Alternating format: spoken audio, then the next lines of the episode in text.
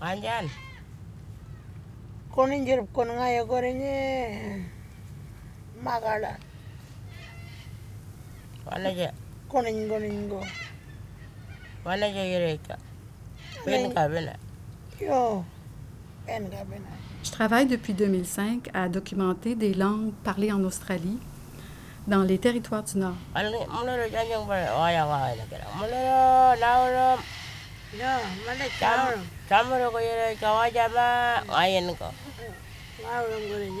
Dans une toute petite ville, en fait, c'est même pas une ville, c'est un village qui s'appelle Timber Creek. C'est à peu près à 600 km à vol d'oiseau de Darwin.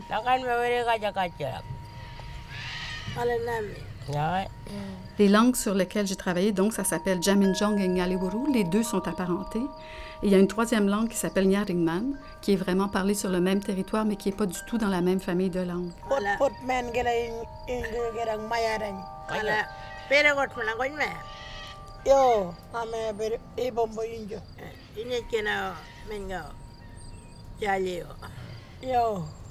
may. Toutes ces langues-là sont parlées à Timber Creek, autour de Timber Creek.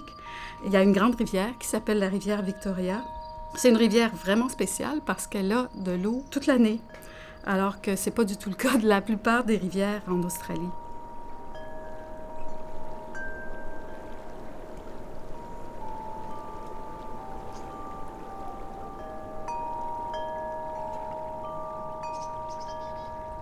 Ma recherche, euh, ça s'intéresse à la prosodie, puis aussi, euh, du côté grammaire, c'est euh, la structure de l'information.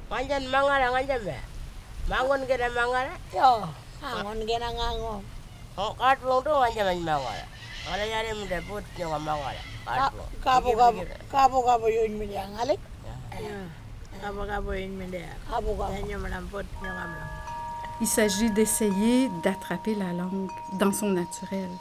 On veut documenter le plus de genres possible, des conversations, des histoires, des situations. Si on a la chance de tomber sur des, événements qui se déroulent, euh, il faut essayer de participer, puis on essaie de faire des enregistrements.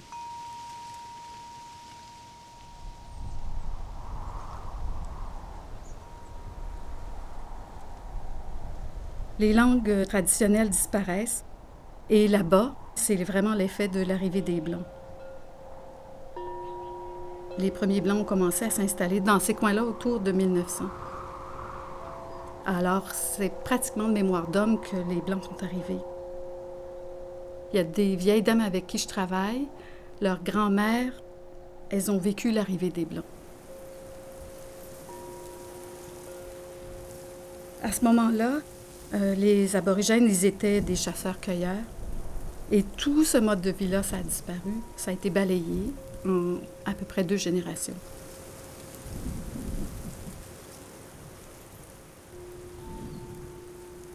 La langue disparaît. Les personnes âgées ne parlent plus Jaminjong, par exemple, ou Ngalewuru ou Ngaringman à leurs enfants ou à leurs petits-enfants. Pourquoi ça se produit? C'est difficile à comprendre, c'est difficile à expliquer. Ils ont vécu euh, un grand choc euh, culturel. Dans cette région-là, particulièrement là, à Creek, il n'y a pas eu de, règles ou, de lois qui sont venues interdire aux gens d'utiliser leur langue? Es- essayer de comprendre euh, l'importance ou la place de la langue euh, en Australie pour les aborigènes. Alors, c'est vraiment une question d'appartenance. On fait partie d'une famille. On est aussi attaché à un territoire. Et on est les gardiens du territoire. Et on est aussi les gardiens de tout le savoir qui est attaché avec le territoire. Il faut peut-être pas s'imaginer un territoire de chasse. Euh, le concept est, est vraiment beaucoup plus vaste que ça. Il y a un aspect spirituel aussi.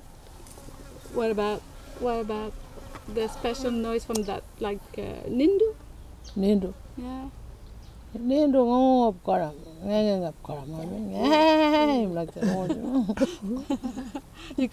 Ngangaka?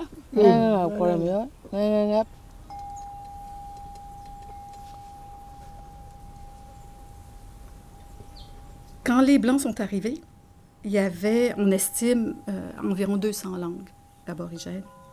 Il en reste une cinquantaine, mais il n'y en a plus qu'une dizaine qui sont transmises euh, aux jeunes.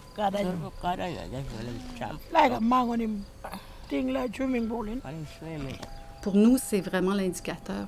Si la langue est transmise aux jeunes, aux enfants, on dit qu'elle est vitale.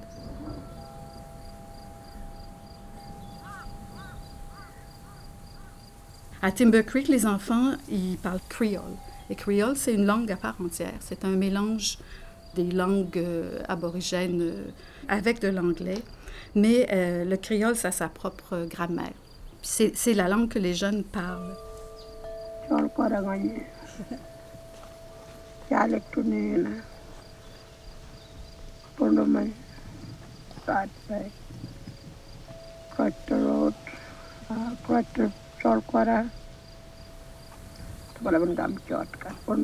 La langue, ça disparaît pas nécessairement du jour au lendemain. Les jeunes, ils comprennent quand on leur parle Jaminjong et Ngaleboro, c'est simplement qu'ils parlent pas. On appelle ça, nous, avoir une connaissance passive de la langue. Pour euh, Jaminjong, euh, Ngaleboro, il nous reste une douzaine de personnes qui parlent euh, couramment, puis ces personnes-là sont toutes euh, âgées.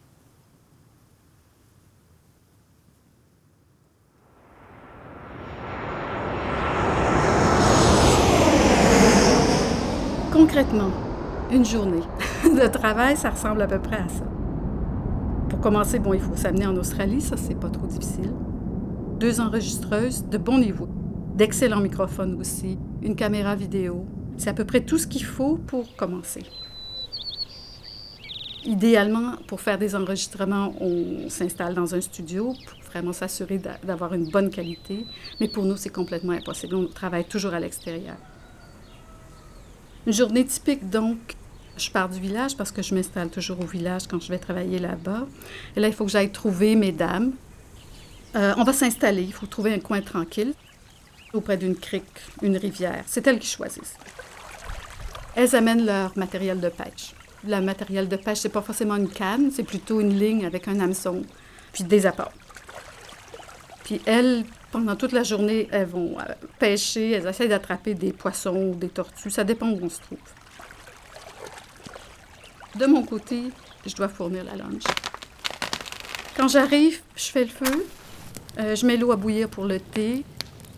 Encore une fois, c'est parce que je suis la femme la plus jeune, donc c'est à moi de remplir cette tâche. Ensuite, je m'installe l'équipement. Elles, de leur côté, elles s'organisent avec leurs lignes, lancent à la- dans la rivière ou dans la crique. Puis finalement, on est prêt à commencer à travailler. Today is the 5th of August 2014, and we are sitting at Hot Springs. And now Nancy Roberts and Josie Roberts are going to tell a story about Mudmud. Yeah. Ma. We're going to talk story today about Maud. Yo. Ame ber e bombo injo. Ine kena menga. Jaleo. On travaille par tranche d'une heure, à peu près une heure.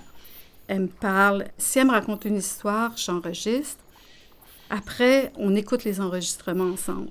On vérifie la qualité. That's mean you Chol put them together. You put them together. Yeah. You, uh, you, but I say them the same Jorb. Jorb.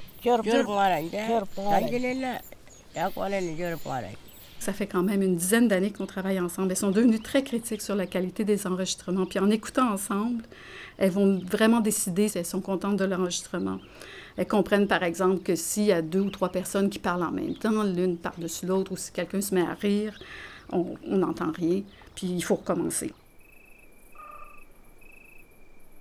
Ensuite, évidemment, aussi, il y a tout un travail de vérification. Moi, j'essaye de transcrire, j'essaye de saisir le sens, de m'assurer que j'ai bien compris. Puis vraiment, c'est un cycle euh, qu'on a développé ensemble. Elles sont devenues vraiment d'excellentes linguistes. what about that word? Uh, well, I'm not sure if it's right, that word. We got him that Jorbuk. That mean in Bo. Jambin, that mean. Yeah? The water. In the water? Terbok kada. Jor ngara na da wala champ. like a mango ni thing like swimming pool in. Swimming. Uh-huh. But uh, can I say like him from up there and jumping down? Can I say him jurbuk there? Yeah. Or not? In, you're gonna jump in the water? the water. I. On ne peut pas faire n'importe quoi. Il faut trouver des façons de, de discuter pour que ça ait du sens pour elles. Alors évidemment, si je commence à leur parler de grammaire ou de n'importe quoi qui les intéresse pas ou qui sont trop des trucs, euh, ce qu'elles appellent des trucs de blanc, euh, elles refusent simplement de faire ce genre de choses-là. Any more noise? Anybody? From the snake? Making. But they're making like in Not, yes, it Not was talking like, like a that? snake. Yeah. Yeah. Pula nyonyi ililip kalam. Yeah, in Blowwill, a religion. Seem like that, that snake. Yeah. À la fin de la journée, euh, on rentre, on ramasse tout, on range tout, l'équipement, tout ça. Et puis, euh, il faut les amener faire des courses, il faut les amener à la clinique. Euh, c'est tout à fait naturel, il faut les aider parce que c'est des personnes âgées.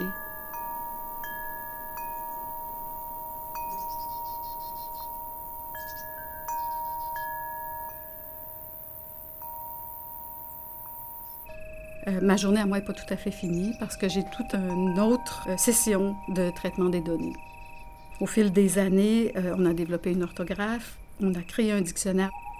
On va dériver euh, la structure grammaticale à partir de tout ça, puis éventuellement, on arrivera à écrire la grammaire de la langue.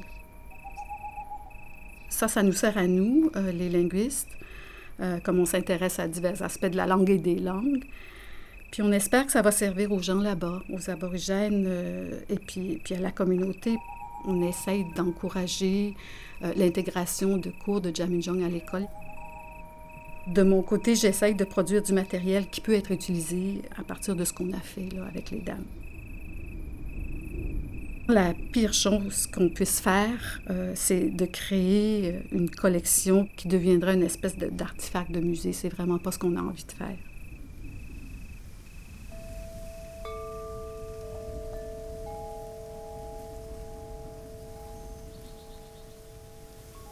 Puis au fil des années, il y a une prise de conscience au sein de la communauté de la valeur de sa langue ancestrale. On dirait que c'est la génération d'après qui se dit Attendez, euh, j'ai entendu ma grand-mère parler comme ça. Il y a une revalorisation de la langue ancestrale. Puis nous, ce qu'on espère, c'est que ce le travail qu'on fait va pouvoir servir de pont pour les gens qui vont s'intéresser euh, à la langue de, de- de leurs grands-parents.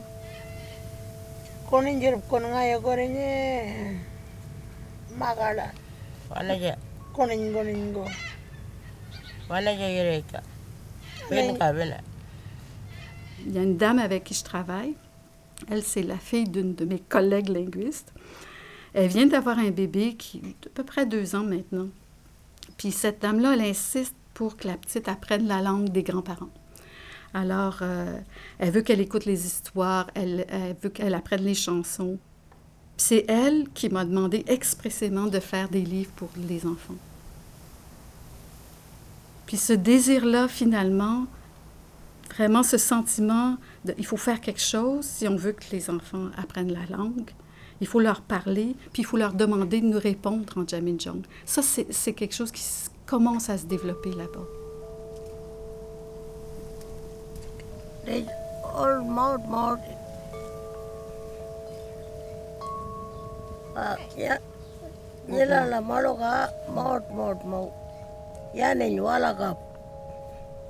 Ngalo. Moi, ce qui m'intéresse, c'est d'arriver à comprendre des gens qui pensent vraiment autrement que nous. Je trouve ça fascinant. Le côté culturel, la relation avec les gens, c'est différent. Les concepts, c'est différent. Puis ce que ça demande, c'est un effort d'imagination. Il faut vraiment exercer notre imagination à nous pour essayer de comprendre. Puis c'est ça qui fait que le travail est passionnant, en fait.